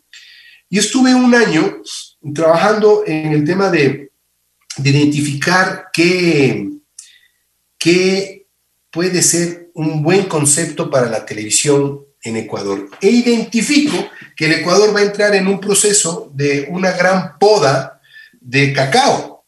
Eh, me empapo durante casi un año leyendo sobre cacao, conociendo la historia del cacao y digo, lo que vamos a hacer es contar las historias de los productores de cacao. En ese tiempo, ya empezando un poco a quedarse uno corto de, recursos, seguía haciendo cosas, ¿no? Seguía trabajando un tema de, comunicación, monté una agencia de comunicación y relaciones públicas para poder, para poder subsistir. Diablo Cojo. Eh, Diablo Cojo, correcto. Diablo Cojo ¿Por, qué, ¿Por qué Diablo Cojo? Ah? A ver, eso también tiene, tiene que ver, ¿no? Este, el diablo sabe más por diablo, por viejo que por diablo, ¿no es cierto? Así es. ya. Entonces, cojo es porque si acaso sale algo mal en la campaña que vamos a hacer, ya te lo advertí desde el nombre de, la empresa. Entonces, ahí tiene un, juego, un juego de palabras. Diablo cojo es un diablo huma, un tema tradicional nuestro, de, nuestra identidad. Y el tema de Cojo por darle un nombre alegre y simpático al, a la agencia, ¿no? Y, sabes que llama mucho la atención cuando hemos presentado así propuestas, eh, me, han dicho a veces, oye, ¿sabes que llamamos por el nombre? Nos llama mucho la atención porque es disruptivo, rompes el esquema, eh, rompes el esquema de lo típico comunicacional, eh, empresas con nombres sólidos, entonces nos llama mucho la atención. Y sí, la verdad que ha servido eso para justamente ser disruptivos en el, en el tema, ¿no? Y empezar por eso. Entonces, este, estaba, estaba trabajando en, mis, cosas y me llama RTS. Y me dicen, vamos a sacar el noticiero de la comunidad junto con Roberto Álvarez. Me dicen, así que, este, vente, vente a trabajar acá con nosotros. Y digo, bueno, nunca había hecho noticias, me pareció interesante, les, les puse el tema de que quería hacer reportajes, es decir, no me interesa solamente ser presentador, sino quiero hacer reportajes y les dije las cosas extrañas de Quito. Entonces em, empecé a trabajarlas eh, en un formato un poquito más grande y más largo de lo que regularmente son los reportajes de, noticias. Y claro, creo que estaba un poquito adelantado en el tiempo, en, el formato que, estaba presentando. Hoy muchos noticieros lo usan, ¿no? Y, no, les, no les satisfizo. Ah, el tema justamente del, formato. Los contenidos y todo estaban súper bueno porque más yo iba en una bicicleta y contaba las historias de la ciudad desde la bicicleta, ¿no? empecé a trabajar con las cámaras de estas GoPro eh, y nadie me creía que era posible hacer un programa o un, reportaje con una cámara de esas hasta que lo vieron y se dieron cuenta que sí era posible, porque no cambia la estructura, había que montarse ciertas cosas que eh, gracias a la curiosidad que, tengo y, de, leer cómo solucionar problemas, llegué a, trabajar el, tema con, una GoPro, bueno, con tres cámaras GoPro montadas al mismo tiempo y con eso hacíamos el programa. Y después de igual de ocho meses, el canal me dijo, ve Juanca, ¿sabes qué? Chuta, hay ratos que tus comentarios están un poquito subidos de tono, los reclamos eh, parece que no le gustan al cliente. Claro, empecé a, a, reclamar cosas eh, que, que, no estaban bien y parece que por ahí había intereses había algunas cosas y decidí, ahí sí, ya separarme definitivamente de la televisión. Ya tenía adelantado el proyecto del, del cacao, me faltaban dos o tres cosas y me faltaba lo más importante, conseguir los recursos. Ese proyecto lo presento al Ministerio de Agricultura, que era el ente natural al que había que presentarlo. ¿Por qué? Porque la poda la iba a hacer el Ministerio de Agricultura para mejorar la producción del cacao en el Ecuador. Y a la par, el IEPI estaba trabajando un tema de denominación de origen. El Ministerio de Agricultura me dice, no, no quiero el proyecto de comunicación. Y yo dije, wow, y ahora dos años de mi vida metidos en la investigación, leyendo, comiendo cacao en mi casa, ya no querían saber de mí, solo hablaba de cacao y chocolate, de la importancia que tiene el cacao, de lo que es el cacao, de esto y lo otro. En mi casa, de verdad, ya cállate por Dios, el cacao ya nos tienes hartos. En eso aparece el IEPI, con lo que te digo de la denominación de origen, y por casualidad le cuento al director del IEPI, Andrés Icaza, que tengo ese, ese programa, ese contenido comunicacional, y se lo dije por, por decírselo, ¿no? No tenía idea que estaban con el tema de denominación de origen. Y el tipo me dice, me interesa sobremanera. Y yo digo, IEPI, Instituto Ecuatoriano de Propiedad Intelectual, ¿qué tiene que ver con el cacao? O sea, ¿por qué me quieres comprar el proyecto? Me dice, porque quiero trabajar en la denominación de origen. Ah, de una pin, se prendió el foco, listo.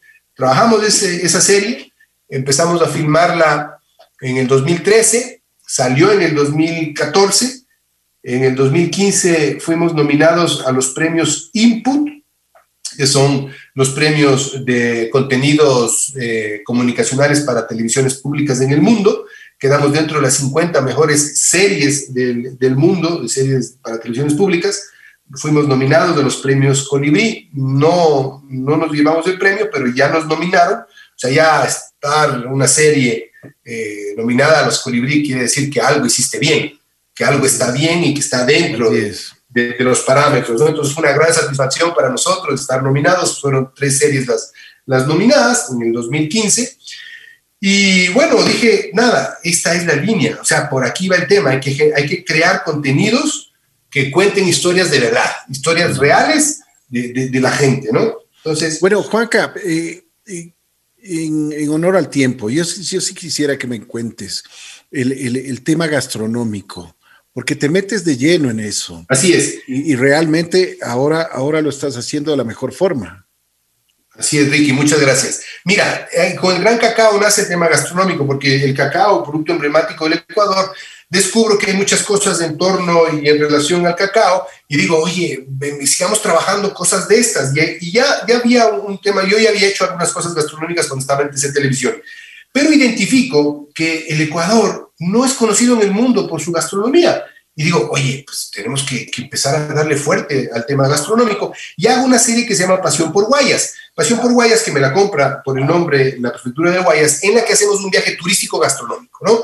Entonces, eh, empezamos en las rutas, cinco rutas eh, turísticas que tiene, que tiene la prefectura y le empezamos a meter ahí contenido gastronómico, gastronómico, platos, platos, platos, platos, preparaciones, gente, eh, y, y en fin.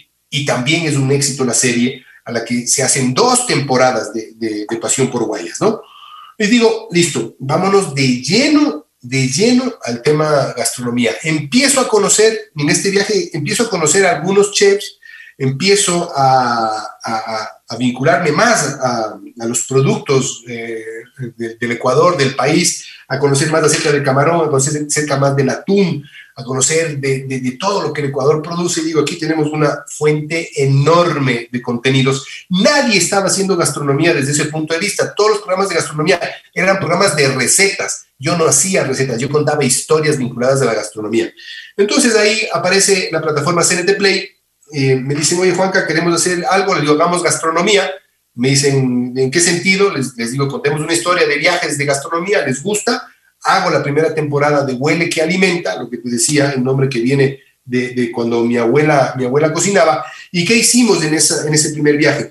Eh, desempolvamos recetas olvidadas de ocho ciudades del Ecuador o de ocho provincias y luego las mezclamos con el plato más consumido y dieron nuevas preparaciones, nuevos platos, un recorrido muy, muy interesante. Y se convierte el huele que alimenta en la serie más vista de no ficción de CNT Play. Las más vistas eran series de ficción, de, humor, de, diversión, y esta con contenido se convierte en la más vista.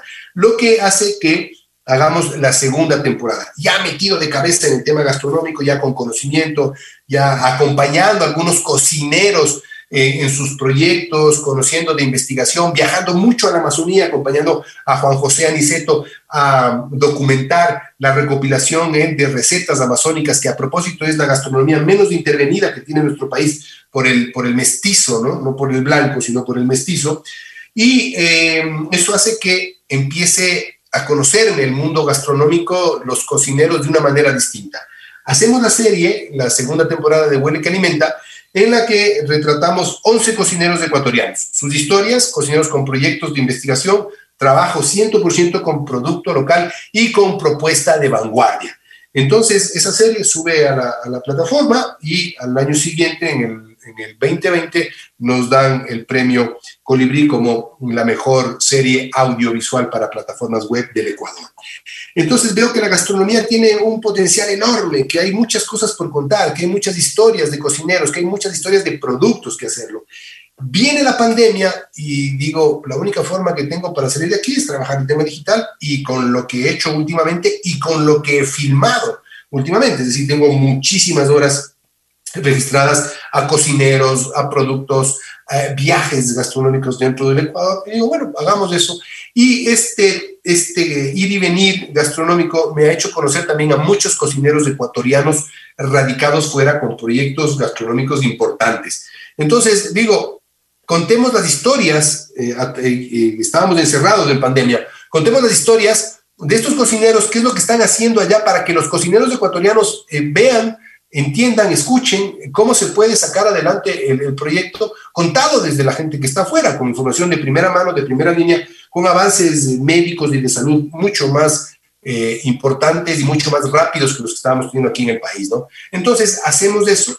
Empiezo con este segmento en mis redes sociales que se llama ¿Quién es quién? Empezamos a contar y hoy se convierte en un semanario gastronómico en el que estamos muy metidos en el tema de la comida callejera, en el street food mm, ecuatoriano, eh, con unos resultados fantásticos, la cantidad de gente que, que, hace street food en este país, y no solo recién, sino ya con cuatro, tres generaciones atrás, trabajando las comidas típicas y tradicionales nuestras. Entonces, así fue más o menos la historia, y muy rápida contada, como tú me dices, en honor al tiempo, eh, de cómo me involucro en la gastronomía. Qué genial, qué genial. Juanca, bueno, una vida, una vida entera, 36 años dedicada a la comunicación, con muchos proyectos, viajes, idas y venidas. Eh, ¿Cómo estás? ¿Te sientes bien? ¿Estás satisfecho? ¿Te falta algo? Me siento muy bien, Ricky. Y mira, quiero aprovechar y me siento bien porque en estos años he cultivado eh, amigos y gente como tú, gente como tú que tiene y compartimos la misma pasión tú vienes de una familia de, personas maravillosas, tu padre, que tengo el, honor de, conocerlo, de haber conversado con él, a tu madre, que la última vez que le, vi tuve la suerte en, en Almacén de Ricky y me trató como a un príncipe. Es decir, tengo un agradecimiento inmenso, inmenso. A la Pauli le conozco antes de que sea tu esposa. Entonces, tengo la gran satisfacción y, y lo puedo decir, la bendición de haber caminado estos años de gente como tú, como tu familia, como la familia de muchos otros compañeros que hemos hecho comunicación, que han servido mucho como ejemplo, como guía. Me siento hoy, me siento hoy una persona bendecida, me siento hoy eh, tranquilo, sé que no le debo nada a nadie, no me arrepiento en lo absoluto de todo lo que he hecho, porque ha servido para ser quien soy hoy día. Me siento feliz de tener una familia, me siento, eh, eh, o sea, no me cansaría de, decir que, me siento bendecido de tener una nieta, de, poder jugar con ella, de poder jugar con los hijos que ya están grandes todos, graduados con sus carreras eh, por delante, pero poder jugar, poder viajar con ellos, poder compartir los mismos intereses, poder jugar fútbol con los hijos, ¿no? Claro, o sea, claro. De verdad, me siento, me siento, me siento realmente bendecido por Dios y, contento con la vida que me ha dado y con quién soy ahora. Qué chévere. Chévere escuchar eso de una persona que ha trabajado todo, todo el tiempo por el bien común también. Oye, ¿qué, ¿qué significa Dios para ti? Mucho, mucho en la vida, Ricky, muchísimo en la vida. Eh, a mí Dios me sacó de, una adicción. Yo era una persona que le encantaba el rock and roll. Así, por eso también el tema que cuando me decían, ah, vamos a hacer música feliz de la vida, porque me permitía contactarme con, mucha gente eh, que tenía las mismas aficiones en ese entonces, mal aficiones, ¿no? Y, Dios a mí me sacó de, una adicción muy grande de casi 30 años. Eh, me dijo, vente acá, hay una cosa mucho mejor que puedes hacer y bueno, estoy aquí ahora y, le agradezco, le agradezco a Dios infinitamente por haberme puesto en el camino a una gran mujer, por eh, haber hecho de mí quien soy ahora. Como digo, todo lo que he hecho me ha servido de experiencia. Creo que Dios tenía para mí marcado un camino y me dijo, vas a transitar por el filo de la navaja muchos años y te voy a sacar de ahí para que conozcas lo que es el bien y lo que es el mal y por donde no debes andar nunca más. Y bueno, pues hoy me siento feliz y contento. Todos los días antes de acostarme le agradezco a Dios el día que me ha dado. En la mañana igual. Eh, digo gracias Dios por tenerme aquí. Sé que hoy día tienes para mí eh, algún, alguna tarea o algo que hacer. Eh, y es esto que estamos haciendo en este momento, conversando contigo y contando esta experiencia de que, de que siempre hay una segunda oportunidad en la vida, de que Dios nos permite, ¿sí? Dios, Dios no, nos, no nos castiga, Dios, Dios no es un padre castigador, es un padre que te enseña las cosas y que tú puedes pedir perdón siempre, eh, que tú puedes arrepentirte de quizás alguna cosa que, que hayas hecho mal con el único afán de no volver a repetirla porque, porque por eso uno pide perdón, para no volver a hacerla, porque yo no creo en esos que te piden perdón y el día siguiente están haciendo exactamente lo mismo, ¿no? Entonces, para mí Dios marca muchísimo y, la Virgen. La Virgen para mí es una cosa maravillosa, única, es una madre increíble. Con, un poquito más de tiempo te podría contar un, par de cosas. pero cuéntame, cuéntame, por favor.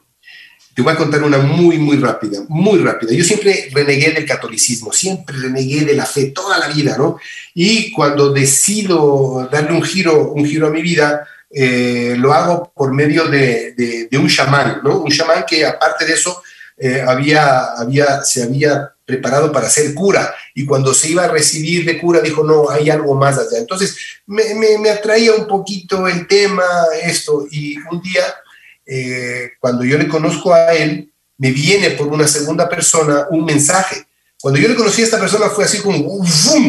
Chuta, yo a este le conozco de algo, pero no sabía de dónde ni, ni cuándo, ¿no? Y me llega en la noche un mensaje que me dice, oye, o se llama Oscar, me dice, Oscar me dio un mensaje para ti, ¿qué? Me dice, estás muy alejado de Dios, tienes que acercarte, tu vida si no te acercas a Dios no va a cambiar.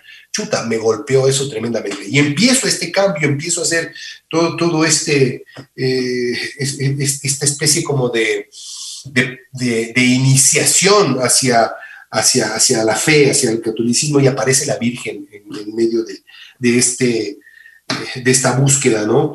Eh, aparece la Virgen en, en una fotografía que, que, yo tomo, porque hay una voz que me habla a mi interior y me dice, tienes que tener en tu casa luz, y, la luz para mí era una vela, entonces tenía una vela en mi casa y no dejaba que esa vela se apague. Un día eh, iba, iba, a salir a, a un evento y cuando llego a casa le digo a mi esposa, le digo, amor, la vela se está apagando, ahora que, ahora que salgamos de qué cambiar. Y yo estaba cambiándome de ropa cuando esta voz y esta, esta necesidad de salir fuera de la habitación eh, me hace salir. Y cuando salgo veo la vela que estaba por apagarse con una llama impresionante de grande y de alta. En mi Instagram está esa foto. Hay que buscarla. Y le tomo la foto porque digo, nadie me va a creer. Y cuando veo la foto, es la imagen de la Virgen que está mirando a la Virgen, porque yo había puesto una novena de la Virgen de Guadalupe, a quien soy, de quien soy devoto, había puesto eh, una imagen de, de, la Virgen de Guadalupe y le está mirando a la Virgen de Guadalupe. Entonces, esta es una, una, escena que, que, marcó muchísimo porque cuando vi dije, wow, aquí hay algo que me, que me quiere decir. Y la Virgen siempre está presente en, en, todas mis cosas. En viajes que he hecho, para aparece la Virgen. Fui un día al nariz del diablo en tren y cuando estábamos llegando a la balvanera, ¡pah! la Virgen saliendo en procesión. La Virgen solo sale un año, una vez al año en procesión y sale en una hora específica. Yo eh, llegué tarde, salí tarde de, de, de, de, Riobamba para ir a la del Diablo, debido a que me atendieron mal en una bomba de gasolina. Y yo renegué del tipo que se demoró. Si ese tipo no se hubiera demorado, como se demoró, que fueron más de 10 minutos, no hubiera llegado el momento preciso en que la Virgen estaba saliendo. Obvio, paré el carro, nos bajamos con mi esposa y empecé a rezar y, y fue un momento mágico, bellísimo, bellísimo, bellísimo. Entonces, para mí la Virgen y Dios significan mucho en mi vida. A mí me cambiaron radicalmente la forma de vivir y de ver el mundo. ¿Has sentido el manto de la Virgen sobre ti? Sí, sí, sí, sí, sí. que, es, impresionante. Estábamos justamente en este proceso, eh, Ricky, de, de, cambio y hicimos un, una, una sesión de, oración, pero no de oración a, Dios y a la Virgen, sino de oración a la tierra. Estábamos con Oscar y de pedirle y agradecerle a la tierra. En cierto momento estaba yo hablando y tanto mi esposa como Oscar se quedaron con los ojos abiertos y yo me asusté. Porque, ¿qué pasa? ¿Qué pasa? Y me dijeron, no, no, no, tranquilo, tranquilo, no pasa nada, sigue. No, ¿qué pasa? Sigue. Cuando terminamos esta ceremonia, les digo, bueno, ¿qué vieron? y los dos coincidieron en que vieron que la Virgen bajó y me puso un manto de color azul y que, que, me cubrió. Y de verdad, Ricky, desde ese día fue una cosa impresionante con la Virgen, impresionante. De verdad, si tuviéramos más tiempo, contaría un par de cosas que, que, que yo cuando, cuando las, yo lloro todavía cuando las cuento, se me pone la piel de gallina. Es, es, es otra manera de ver el mundo, de ver la vida y de saber que hay alguien que ve por ti, vela por ti y quiere que seamos mejores seres humanos en todo sentido. Así es, de acuerdo. ¿Estás en paz? Estoy en paz, estoy en paz completamente. Qué bueno. Juanca, te quiero agradecer muchísimo. Gracias por ser tan sincero, gracias por eh, abrirte el corazón, abrirte con tus palabras, con todo, con tu ser y por supuesto contarnos y, y más que nada ser parte de tu vida. Te quiero agradecer muchísimo, muy gentil. Eh, gracias por habernos dado la oportunidad de conocerte un poquito más. Te mando un abrazo especial. Si quieres contar algo, pero con muchísimo gusto. Y lo único que te puedo decir es que Dios te bendiga y que sigas en tus proyectos y que sigas siendo el mismo, el mismo así inquieto como te conocía y que sigas con, haciéndonos eh, soñar con esos proyectos que tienes tanto en los audiovisuales como lo has venido haciendo desde hace 36 años. Así que mi respeto, mi consideración a, un ser humano como tú y espero que próximamente nos podamos ver cuando pase esta pandemia y nos demos un abrazo personal. Ricky, encantado. Y quiero cerrar el programa como lo inicié. Es totalmente al revés. Muchas gracias a ti por permitirme contar esta parte de, de, de mi vida, por permitirme recordar momentos eh, de, de, lo que he hecho en estos años, que si no fuera por, por ustedes, si no fuera por ti, en este caso concreto, no, la gente no los escucharía. Así que mi agradecimiento es a ti por permitirme estar en los micrófonos de, de la radio y poder contar esta parte de, de, la vida que ojalá quien la escuche le sirva de algo. Sería la mayor gratificación que, que pudiera tener en este momento si a alguien que le estoy contando y que he escuchado eh, esta parte de mi vida le sirve de algo. Creo que es, es, es, misión nuestra. Y cuando pase la pandemia, encantado, Ricky. Me muero de ganas de jugar al fútbol. ¿Sigues jugando o no? no, ya colvé, ya, ah, se colgaron los botines, ya. bueno, ojalá, ojalá podamos juntarnos, darnos un, darnos un, un abrazo sí, sí, y de verdad, gracias por este momento. Tus redes sociales me están pidiendo, Juanca. A ver, mis redes sociales en Instagram, arroba Juanca Castillo con K y A, Juanca A Castillo, tanto en Facebook como en Instagram. Perfecto. Muchísimas gracias, Juan Carlos Castillo, un gran comunicador, muy buen amigo de esta casa y siempre recordado y muy querido. Gracias, Juanca. Y así es la vida. Regresamos tras esto. Gracias, Ricky. Un abrazo.